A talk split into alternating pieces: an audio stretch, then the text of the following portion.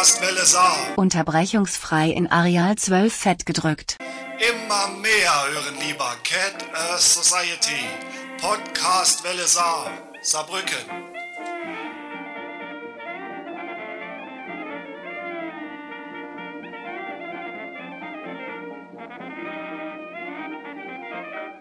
Hallo und herzlich willkommen zur 56. Ausgabe der Cat Earth Society zum 34. Bücherclub. Heute sind wir zu, all, zu aller eurer Freude wieder zu zweit. Hallo Knottler. Juhu, hallo Kuba. Das, das Duo Infernal ist wieder gemeinsam am Start. Man, man erkennt uns, ne? Ach, guck mal da, sie laufen da wieder über die Straße, die Bücherwürmer. Spaß. Ja, kind, das wäre das dir, wenn du zu viel liest. genau. Hör auf mit dem Scheiß. Woran, woran erkennt man Leute, die Bücher lesen? Sie sagen es dir. Ha, das kann man auf so ziemlich jedes Hobby ausweiten. Oh ja. Oh ja. Nächst, nächstes Jahr äh, dann, ähm, ja, wobei vegan ist ausgelutscht. Wir sind beide nicht tätowiert, oder?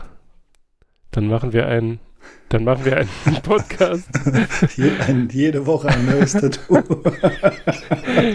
nee, wo wir, da gab es nochmal diese Facebook-Seite, die ähm, das so ein bisschen ja, Oh, ironisch da- behandelt hat. Tattoo-frei. Ja, genau.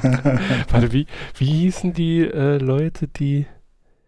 Ah, da gab es auch irgendwie so einen speziellen Begriff für Leute, die ähm, nicht tätowiert waren. Ah, ist ja auch egal. Es ist so ein, also vielleicht erinnert sich der ein oder die andere daran. Ähm, wenn nicht, wenn ihr googelt, äh, werdet ihr das vermuten oder äh, Suchmaschine eurer Wahl nutzt. Ihr werdet es sicher sehr schnell finden. Da braucht ihr uns nicht dazu. Es wird auch nicht in den Shownotes stehen, denn äh, so ist mein Gefühl, die liest eh niemand. Wir machen das nur aus ähm, eigenem Anspruch. Ja, um, äh, aber es ist eigentlich, war es eine gute Einleitung, denn der Autor unseres heutigen Buches ist tätowiert. Oh, oh. ja, stimmt. Hat den ganzen äh, Arm zugeknastet, den rechten Arm, glaube ich. Oder ist es der rechte? Ja, wenn ich die Bilder richtig in Erinnerung habe, ist es der rechte. Ich könnte ja auch aufs, Ta aufs Tarot. Oh Mann. Ihr merkt, äh, irgendwie so ein bisschen ziehen wir uns das Buch vorzustellen, ähm, aber nicht, weil es so schlecht war, sondern weil das Thema ein ja, nicht leicht zu verkraftendes Thema ist. Aber wir fangen dann jetzt einfach mal an, denn äh, wir kommen aus dieser Nummer leider nicht mehr raus. Wir haben diese Woche ähm, gelesen Seenotrettung von Tobias Schlegel. Tobias Schlegel ist den Älteren unter uns sicher noch als Viva-Moderator bekannt. ähm, er hat dann später, soweit ich weiß, auch mal Extra 3 moderiert und ist dann, ah genau, und Aspekte, soweit ich weiß, aber auf ZDF Info, nee, keine Ahnung, also da, wo das ähm, Neo-Magazin Royal lief. Ah, ZDF Neo, ja, gut, okay. Vielleicht einfach kurz vorher denken, bevor ich anfange zu sprechen. Ja, genau, irgendwann hat ihm das Ganze dann gereicht und er hat seine Arbeitszeit beim öffentlich-rechtlichen Rundfunk reduziert und hat eine Ausbildung zum Rettungssanitäter gemacht. Hat dann auch, ich glaube 2020, ähm, seinen ersten Roman Schockraum, hieß er, glaube ich, ähm, geschrieben und hat sich letztes Jahr ähm, dafür entschieden oder dazu entschlossen, wie auch immer, an Bord der CI4 ähm, Menschen vor dem Ertrinken zu retten. Genau, also das Buch, wie eingangs schon erwähnt, heißt Seenotrettung und es ist jetzt kein äh, Spleen von mir, das so zu betonen, sondern es ist jeweils mit einem Punkt getrennt und ich gehe davon aus, hat auch eine Bewandtnis, dass man das so sagt. Ähm, er beschreibt in dem Buch auf ungefähr 230 Seiten aus dem Gedächtnis, wie die Rettung von mehr als 400 Personen, ich glaube insgesamt waren es 409 Personen, ähm, im Mittelmeer stattgefunden hat. Äh, wie das Ganze, ich nenne es jetzt mal Abenteuer, ohne es jetzt ähm, weiß nicht, positiv ausdrücken zu wollen, aber er schreibt, glaube ich, auch selbst so. Also wie der Weg dorthin verlaufen ist, mit welchen Irrungen und Wirrungen es startete und ähm, wie ja, das Ganze dann auf dem Mittelmeer sich zugetragen hat. Willst du, also neu gelerntes Wort, ich weiß nicht, gab es für dich ein neu gelerntes Wort? Äh, nein, ich war vom Buch so gefesselt, dass mir da gar nichts aufgefallen ich ist. Ich habe mir tatsächlich auch gar keine Notizen gemacht, weil ja, also es spricht für sich. Ähm, genau, also neu gelerntes Wort gibt es keins und äh, wenn wäre es auch nicht so wichtig im Anbetracht des Themengebiets. Kommen wir zu den oder zu der internationalen Katzenkopfbewertung. Wie fällt denn hier dein Urteil aus? Ja, ähm, ich habe mir echt Gedanken gemacht um die Bewertung und ich muss sagen, das ist jetzt wirklich das erste Mal, dass ich die, die vollen fünf Katzenköpfe vergebe. Ähm, nicht, weil das Buch irgendwie eine literarische Meisterleistung wäre und deshalb äh, besser als andere Bücher, die ich mit vier oder gar viereinhalb Köpfen bewertet habe, sondern weil ich es fast in einem Rutsch durchgelesen habe, weil diese Erzählung einfach so real ist, äh, dass ich mich kaum von lösen konnte.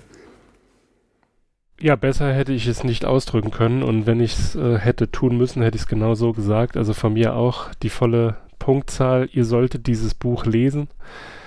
Auch wenn ihr euch schon mal damit befasst habt und möglicherweise auch gespendet habt oder also wie gesagt, diese Projekte sind ja zumindest mal in unserer Blase bei Twitter doch das eine oder andere Mal an uns vorbeigeflogen.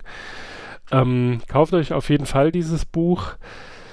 Es wird euch dann noch einmal mehr die Augen öffnen, denn ähm, bestimmte Dinge, die so in dem Buch beschrieben wurden, waren mir auch neu und ja, umso erschreckender. Mehr kann man da leider gar nicht zu sagen.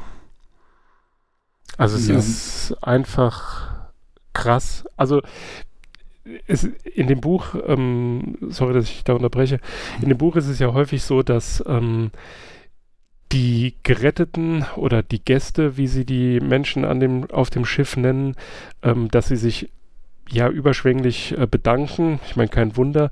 Und dass sie die Menschen, die dort an Bord Hilfe leisten, auch als Helden ähm, betiteln die lehnen das dann zwar immer ab, also zumindest Tobias Schlegel schreibt es dann eben immer so, aber ja, ich weiß nicht, wie man einen Held sonst beschreiben sollte. Also sich erstens in diese Gefahr zu begeben und das dann halt auch tatsächlich einfach nur, um andere Menschen zu helfen. Und wer kann schon von sich behaupten, dass er 409 Menschenleben äh, gerettet hat?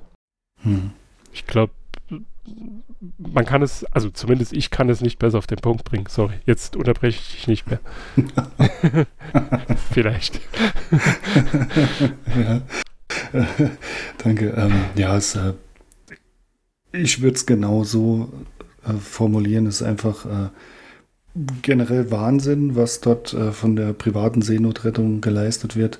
Und ähm, das Buch ist halt eben so wirklich zu 100 Prozent äh, eine, ja, einfach ein, ein, Tagebuch, ein Bericht. Es ist relativ wenig ähm, Wertung drin oder auch irgendwie äh, ähm, politisches. Natürlich gibt er da das ein oder andere Statement ab zu äh, Dingen, die da mit der libyschen oder der vermeintlichen libyschen Küstenware passieren oder mit Frontex.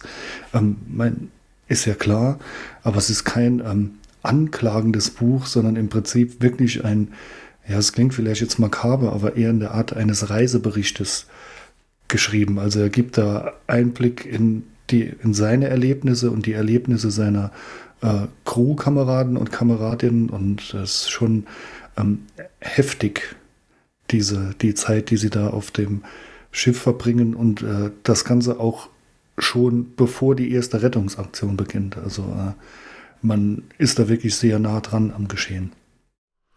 Ja, vor allem, wenn man bedenkt, ähm, dass ich weiß nicht, ob man da von Glück sprechen kann oder darf.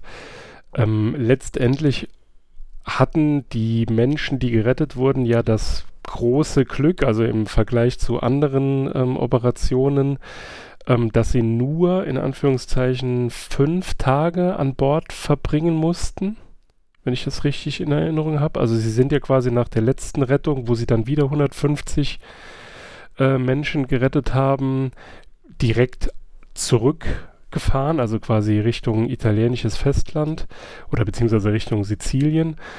Ähm, und dort war es ja so, dass sie, meine ich, nach zwei oder drei Tagen bereits, ja, das Glück in Anführungszeichen hatten, äh, dass sie einen sicheren Hafen gefunden haben. Also das ähm, Schiff von, wie hieß die Dame? Rakete oder, oder mhm. Rakete, mhm. ich weiß ehrlich gesagt gar nicht, wie man ihren Namen ausspricht. Ähm, die waren ja, soweit ich weiß, äh, lagen die ja zwei Wochen oder so vor, äh, vor, vor italienischen Häfen und letztendlich hat es dann, glaube ich, auch nur funktioniert, weil die ähm, ja, Gäste äh, von Bord gegangen sind oder über Bord gegangen sind und versucht haben, das Festland so zu erreichen. Zumindest ist so meine Erinnerung. Ich will da aber nichts Falsches erzählen. Aber nachvollziehbar ist es. Also, wieso man das dann so tut. Wenn man quasi die, die Erlösung in Anführungszeichen, also die Erlösung im Sinne von, man kann weiterleben, wenn man sieht Festland äh, vor sich hat, dann ist das, denke ich, durchaus nachvollziehbar. Mhm. Ja, also das äh, beschreibt er ja auch in seinem Buch, ähm, dass so die, ähm, es gab ja da eine Unterbrechung bei der Simulierung des Schiffes, ähm, weil da ja, aus seiner Sicht auch nicht besonders motiviert gearbeitet wurde von, am, vom italienischen Festland aus, ähm, waren ja nur ungefähr die Hälfte der Gäste dann von Bord und sie mussten eine weitere Nacht dann ähm, außerhalb halt eben auf dem Meer verbringen. Und da hatten sie ja auch Angst, äh, dass halt eben die verbliebenen Gäste sich dann nachts schwimmend Richtung Land aufmachen und hatten deswegen auch die Wachschichten verstärkt. Also äh, natürlich ist das äh, irgendwo menschlich total verständlich, wenn man eigentlich gerettet ist äh, nach so einem traumatischen Erlebnis äh, und darf dann doch nicht aufs feste Land. Das ist schon Wahnsinn, was da passiert. Mhm. Ja, also ich, wie gesagt, es gibt so, so den einen oder anderen Moment, ähm, wo man jetzt, also den man erzählen könnte, der vielleicht auch etwas positiver ist, aber ähm, das wird der ganzen Sache halt nicht gerecht. Also letztendlich unterm Strich ist das Buch halt, ja, also dass es geschrieben werden musste, ist ja eigentlich die größte Scheiße. Sagen wir es mal so. Hm. Ja, es basiert natürlich alles äh, auf, sage ich mal, großem politischem Versagen. Und ähm, ja, natürlich äh, ist es ist klar, ist, äh, es ist eigentlich einfach nur äh, beschissen, dass es die privaten Initiativen da geben muss, weil da von staatlicher Seite nicht genügend äh, passiert, gerade was da die Seenotrettung angeht. Und ähm, aber trotzdem fand ich es äh, ja, einen, einen, faszinierenden Einblick, äh, nämlich auch so in, in das Seelenleben von Tobias Schlegel während dieser Zeit. Also äh, es ja, man, man fühlt so richtig mit. Es gibt ja auch äh, gute Momente, wie du gerade eben gesagt hast, wo, wo er und dann äh, Kolleginnen und Kollegen einfach äh, richtig euphorisch sind, sich dann bremsen müssen. Dann gibt es natürlich auch die Momente, wo sie äh, zu Tode betrübt sind oder einfach total fertig nach, äh, nach einer ganzen Woche fast ohne Schlaf. Also es ist schon äh, wirklich sehr berührend, was er da geschrieben hat. Mhm.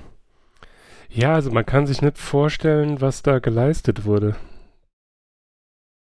Ich meine, also letztendlich ist alles äh, eine Ausrede, wieso man da nicht aktiver ist. Ähm, von daher will ich, will ich da gar nicht den Versuch starten, das irgendwie keine Ahnung, ähm, ja, zu verwässern. Ähm, aber alleine die Tatsache, dass ich mich auf offene See begeben muss, ist schon für mich die schlimmste Vorstellung überhaupt. Und äh, ich bin jetzt drei oder viermal mit einer relativ großen Autofähre übers Mittelmeer gefahren und das war für mich schon ja zu viel. Also wenn ich nicht wüsste, wieso ich das gemacht hätte, äh, also, und jetzt muss man überlegen, ne, das Boot ist ungefähr fünfmal so groß wie die CI 4, ne? Also, und die hatten ja, also das haben sie ja auch beschrieben, die hatten ja noch relativ viel Glück mit dem Wetter. Mhm. Weil, ähm, klar, es ist das Mittelmeer und das Mittelmeer ist, ähm, ich sag jetzt mal, vielleicht nicht ganz so schroff wie äh, der Atlantik oder auch die Nordsee. Ähm, nichtsdestotrotz ist es halt trotzdem ein Meer und ich kann mir nichts, also ich kann mir wirklich nichts Schlimmeres oder bedrohlicheres vorstellen wie das Meer. Ich weiß nicht, ob es dir auch so geht, also wie so, ja, deine, also, wie so deine Beziehungen zum Meer sind. Äh, ähm, ja, jetzt äh, ja nicht so äh, sagen wir, negativ angehaucht, aber trotzdem so auf man kann sich das eigentlich kaum, kaum vorstellen, dass man äh, in einem überfüllten Boot sitzt, ohne Antrieb und Steuermöglichkeit. Das Boot wahrscheinlich noch irgendwie leckgeschlagen oder wenn es regnet, wenn äh, ein, ein, Sturm ist und dann sammelt sich das Wasser ja trotzdem mitten im Boot und man kann nur mit den Händen leer schöpfen. Also das ist ja es ist wirklich unvorstellbar, welche Panik einen da ergreifen muss, weil ja, das ist wirklich einfach eine, eine Situation am Rande des Lebens. Ja, und dann, wenn man sich dann, also das sind so Sachen, da habe ich halt nie drüber nachgedacht. Ich meine, das ist ziemlich dumm, ne, wenn man es jetzt so liest und vielleicht geht es da dem einen oder der anderen von euch auch so. Ähm, ich meine, das Ding hat kein Klo, ne? Und äh, die Beschreibung, wie in welchem Zustand dann die Kleidung ist und äh, dann ist ja noch eine Beschreibung, dass sie, also dass die ähm, ja, Flüchtenden ähm, zwei Tage nichts gegessen haben, um nochmal das Gewicht etwas zu reduzieren.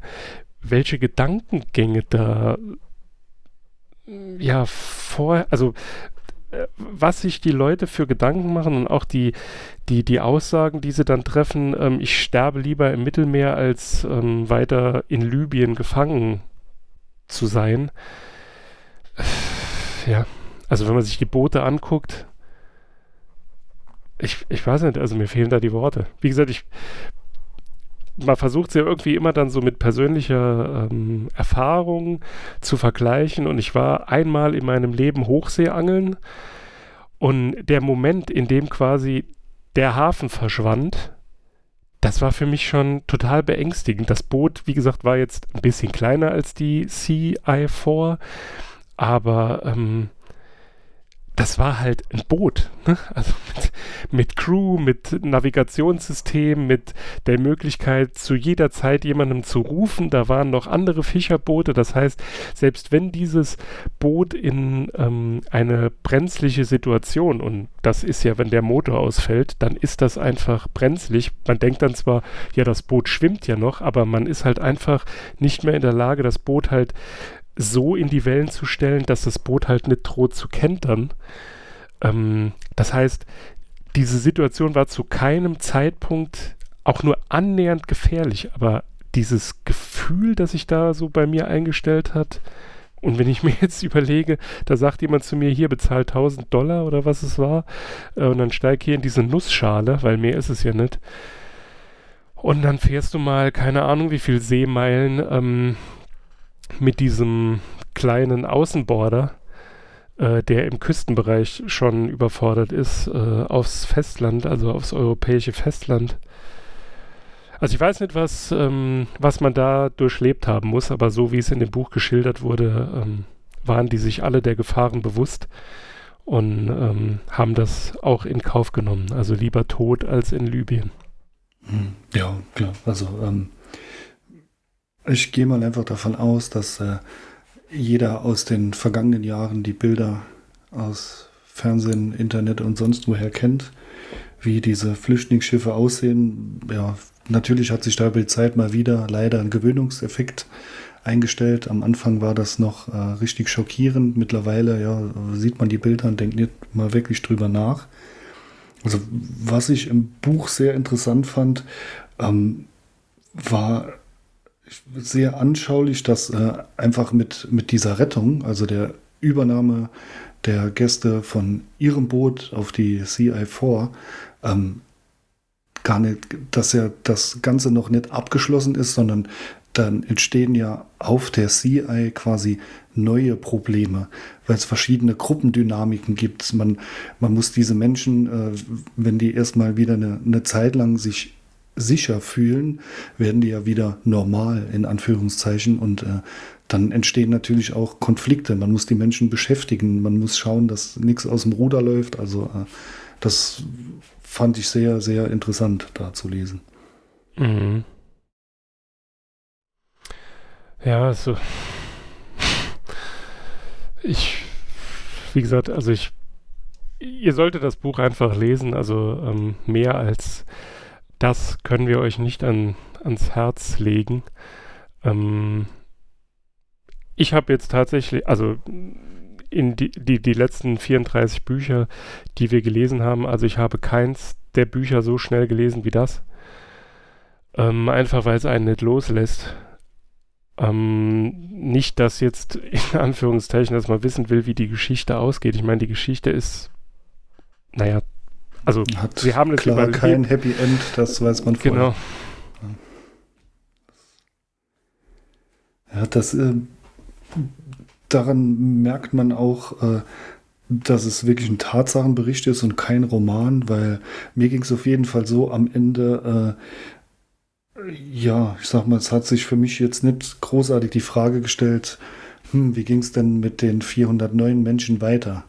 Ist vielleicht auch etwas, äh, ja, was man eventuell je nach Einzelgeschichte, was denen dann so weiter passiert ist, gar nicht wissen möchte als Leser. Weil es ist einfach ungewiss. Und ich sag mal, daran hat ja auch Tobias Schlegel etwas zu knabbern am Ende des Buches. Äh, ja, man lädt da die Gäste aus und äh, das war's dann. Vorher hat man sie kennengelernt, äh, sich mit manchen den Umständen entsprechend angefreundet und nachher, zack, hört es einfach auf. Mhm. Und wenn man dann so ähm, diese zynische Aktion von dieser identitären Bewegung, diesen dummen Schwachmaten, die dann äh, mit diesem, ich weiß nicht mehr, wie dieses Schiff hieß, das war aber auch so, so eine bescheuert dumme Aktion. Dann äh, chartern sie ein Schiff und geraten selbst in Seenot und müssen sich dann von Seenotrettern retten lassen. Das war für mich so, äh, da dachte ich, Alter, wie kann man nur so ein, ich weiß nicht, verlogenes menschliches Dasein führen. Ich, ich verstehe es einfach nicht. So als wäre das eine Kaffeefahrt. Also, wenn man sich die Boote anguckt, also.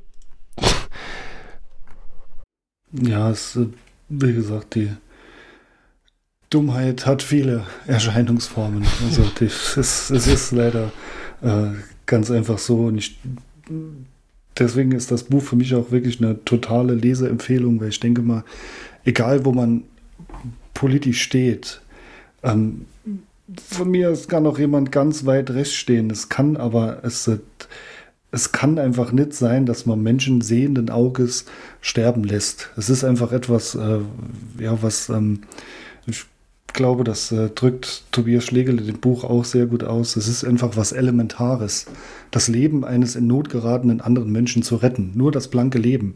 Ich muss den nicht äh, bei mir aufnehmen und äh, keine Ahnung, was wir dem tun. Ich muss sein Leben retten. Was danach passiert, okay, muss man schauen. Irgendwelche politische Absprachen muss man da treffen. Aber ich darf Menschen nicht einfach sterben lassen, weil das ist eigentlich die Grundlage des Menschseins, dass man jemandem das, das Leben rettet, wenn er in Not ist. Das, das ist auch das, was ich nie verstehe, wenn man so einer Ideologie irgendwie anhängt man muss sich doch selbst darüber im Klaren sein, in welcher, also welche Gesellschaft man versucht aufzubauen, indem man andere als Gutmenschen verunglimpft, als wäre das was Schlechtes.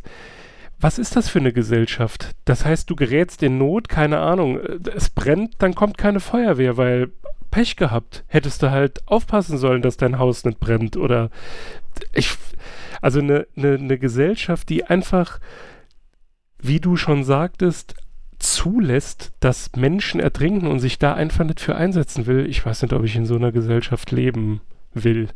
Also die Frage ist eigentlich ganz klar zu beantworten, nein. Ich meine, man kann, äh, man kann gerne ähm, die, die, die Art und Weise, wie Flüchtlinge in Europa verteilt werden oder wie auch immer, das kann man ja alles diskutieren, aber nicht indem man sagt, so, wir stellen das jetzt alles ein, lassen die erstmal alle ersaufen. Weil mhm. so unterm Strich löst sich das Problem ja dann selbst. Oder was ist da die, der Hintergrund? Ich meine, es ist immer einfacher zu sagen, ja, nee, da müssten wir ja mal äh, die Ursachen bekämpfen und so. Ja, okay, kann man machen. Aber dann bringt doch auch mal Lösungsvorschläge. Und nicht immer nur, ja, wir müssen jetzt die Seenotrettung, ähm, ja, ja, keine Ahnung. Sabotieren. Natürlich äh, muss man die, die Fluchtursachen bekämpfen, aber darf in der Zwischenzeit natürlich nicht ähm, vergessen, die Menschen im Meer nicht sterben zu lassen. Deswegen äh, denke ich ja auch, egal welcher politischer Ansicht man ist, wie man dieses Problem löst, der Migration, ähm, trotzdem muss ich verhindern, dass die Menschen einfach sehenden Auges in den, in den Tod fahren. Also ich, und, und wenn ich, wenn ich dann Menschen in einer solchen Notlage entdecke, dann ist es meine Pflicht als Mensch einfach zu helfen. Und äh, äh, ich kann da nicht, äh, wie die Handelsschiffer zum Beispiel, was er auch in seinem Buch mehrmals beschreibt, äh, dann einfach vorbeifahren. Dann schauen äh, alle zur Backbordseite und äh, keiner kriegt mit, dass auf Steuerbord dann ein, ja, ein Flüchtlingsboot in Not war. Also das ist unvorstellbar einfach. Und eigentlich auch für die, sollte es für die Seemänner unvorstellbar sein, die gerade die auf den großen Frachtschiffen, die die harten Bedingungen mitunter auf dem Atlantik oder sonst wo wirklich kennen. Also die wissen, wie notwendig Seenotrettung ist. Also das ist schon, das fand ich äh, ja, erneut sehr bestürzend. Mhm. Jetzt überleg mal, also ich meine, gut, Vergleiche sind da immer, das ist immer müßig, aber den Aufwand, der betrieben wurde, als ähm, dieser, ich glaube, es war ein italienischer Kapitän, Nationalität spielt aber keine Rolle, aber das war dort unten irgendwo in Italien, ähm, der da, weil er angeblich, ich weiß nicht, was da dran ist, äh, irgendjemanden beeindrucken wollte und ganz nah am Rand, äh, also ganz nah an der Küste vorbei gefahren ist, was da für ein Aufwand betrieben wurde, um die Touristen von diesem Schiff zu retten das ist, also ich will damit jetzt nicht sagen, das hätte man nicht tun sollen, weil die sind ja selber schuld, weil es auf einem Kreuzfahrtschiff ist. Das ist überhaupt nicht mein Punkt. Nur, wenn man sich anguckt, wie ja mit zweierlei Maß da gemessen wird, ne? Weil die Situation ist ja die gleiche. Da sind Menschen in Not und da muss man mit aller Kraft helfen. Ja, mich mich äh, ja, kotzt einfach äh, dieses Wegschauen dann an. Hm. Die Notrufe gehen raus. Ähm, es sind genügend, oder okay, es sind vielleicht nicht genügend, aber es sind immer Schiffe unterwegs. Man muss auf diese Notrufe dann einfach reagieren. Und das, ja, das kotzt mich einfach an, dass das nicht gemacht wird. Und eigentlich war es immer das erste Gesetz auf der See, dass man jemandem, der in Not ist, hilft. Du hast das eben ja sehr klasse und sehr plastisch deine Gefühle beschrieben, als du zum ersten Mal am, sagen wir, auf der Hochsee warst, also rundherum weder Hafen noch Land mehr gesehen hast. Und ähm, es, der Spruch, äh, dieses vor Gericht und auf hoher See ist man alleine in Gottes Hand, der kommt ja nicht von ungefähr. Mhm. Ähm, wirklich Generationen, aber Generationen von, von Seemännern wissen, wie hart es ist auf dem Meer und dass gerade dieser Berufsschlag da in der Lage ist, da oft wegzusehen. Also es, es macht mich eigentlich einfach fassungslos.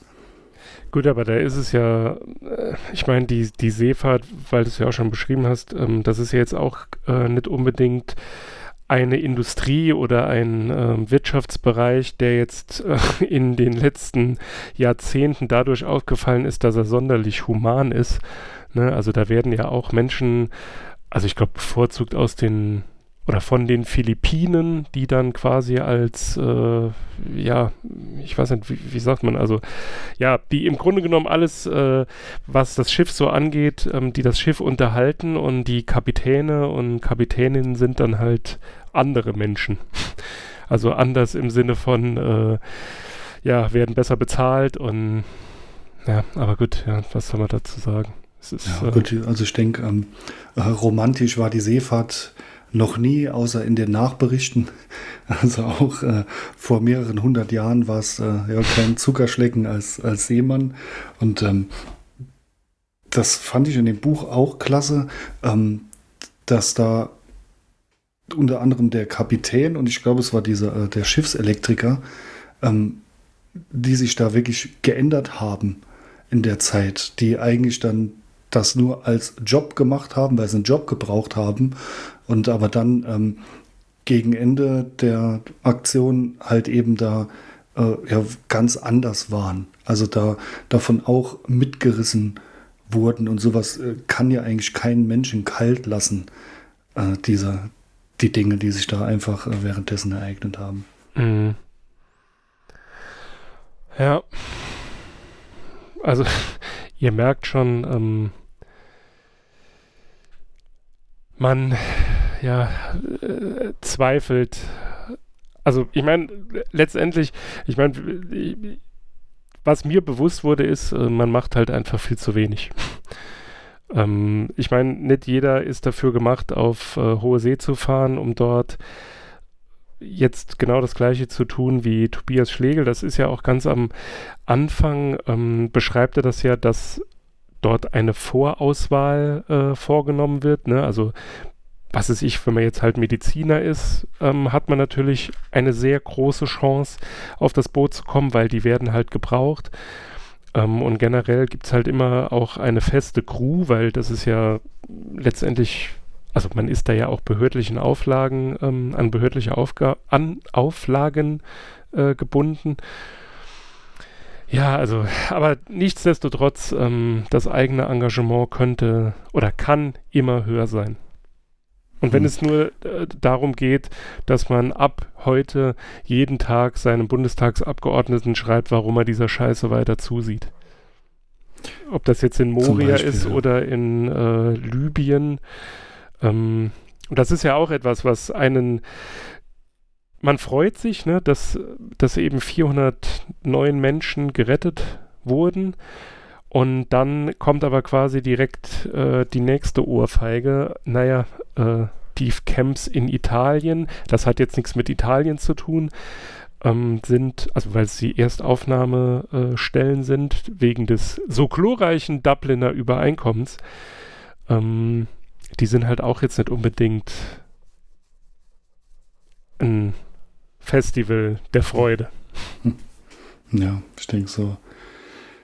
So muss man das leider beschreiben. Aber klar, du hast recht, natürlich äh, müsste man grundsätzlich mehr tun, privat auch politisch mehr aktiv werden. Du hast ja das Beispiel vom Bundestagsabgeordneten genannt, finde ich klasse möchte nur eins noch erwähnen, wollte ich eigentlich ganz am Anfang beim Besprechen des Buches machen. Ähm, es ist ganz klar, Tobias Schlegel ist dort als Rettungssanitäter mitgefahren und nicht als Tobias Schlegel.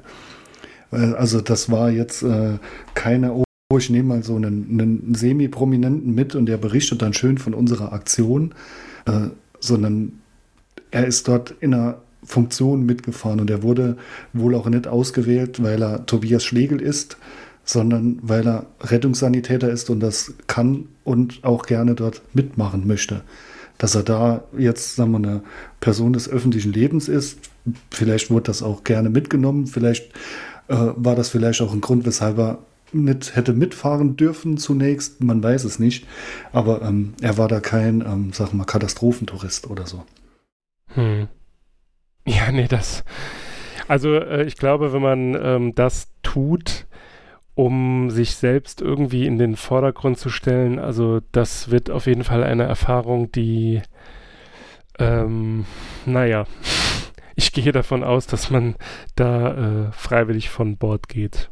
Ja, also ich meine, also, diese, diese Menschen gibt es ja. Ähm, letztendlich ist das auch egal, also die, gehör die, die, die braucht es auch, die das halt tun, um nachher darüber ähm, berichten zu können, aber letztendlich ist es scheißegal. Also falls ihr mal in einem Projekt irgendwie unterwegs seid und da werden euch immer solche Menschen begegnen. Das ist aber egal, weil ihr müsst euch dann einfach sagen, ja, okay, mein Gott, der nervt halt, aber äh, er tut halt hier trotzdem das Richtige oder beziehungsweise er setzt sich für etwas ein. Ob er das jetzt aus eigenem Antrieb tut, um sich damit nachher zu äh, profilieren, spielt dabei keine Rolle. Letztendlich Hilfe ist Hilfe. Und welcher Antrieb oder aus welchen Gründen äh, Menschen das tun, ist scheißegal. Hauptsache, man macht was. Hm. Ja, klar, auf jeden Fall. Das sehe ich auch so. Ähm, ich wollte es nur extra erwähnen, weil ja, vielleicht entsteht bei jemandem der Eindruck, wenn er so in einer Buchhandlung vorbeigeht äh, und da steht das Buch, äh, ja, meine Tage an Bord der CI4, dann noch sehr, sehr prominent und groß, Herr Schlegel dann selbst vorne drauf. Ähm, ja, es entsteht vielleicht schnell der Eindruck, so, ja, toll, war der jetzt ja noch im Seenotrettungsschiff unterwegs? Was soll das denn? Ähm, dem Eindruck wollte ich gleich entgegenwirken. Ja, also genau, aus, aus diesem Grund hat er es nicht getan, sondern ähm, er hat es aus dem gleichen Grund getan, wieso er sich irgendwann gesagt hat, ist ja schön Fernsehen zu machen und Leute zu unterhalten, aber äh, wenn ich die Welt zu einem besseren Ort machen möchte, dann braucht es da etwas mehr. Deshalb der, der Aufruf auch an mich. ich, ich tue es hier öffentlich, um äh, mich nachher daran zu messen. Ähm, tut einfach mehr. Versucht jetzt vielleicht nicht äh, direkt ein eigenes Projekt oder so auf die Füße zu stellen, sondern schließt euch bestehenden Projekten an. Und wie ich vorhin schon gesagt habe, klar, man hat ähm, innerhalb dieser Projekte ähm, wo eben sehr viele Menschen äh, unterwegs sind, die generell den Bedarf haben, die Welt zu einem besseren Ort zu machen und bestimmte Dinge dann halt auch mal kritischer sehen als andere. Immer wieder ein paar Schwierigkeiten, aber letztendlich zählt die Sache.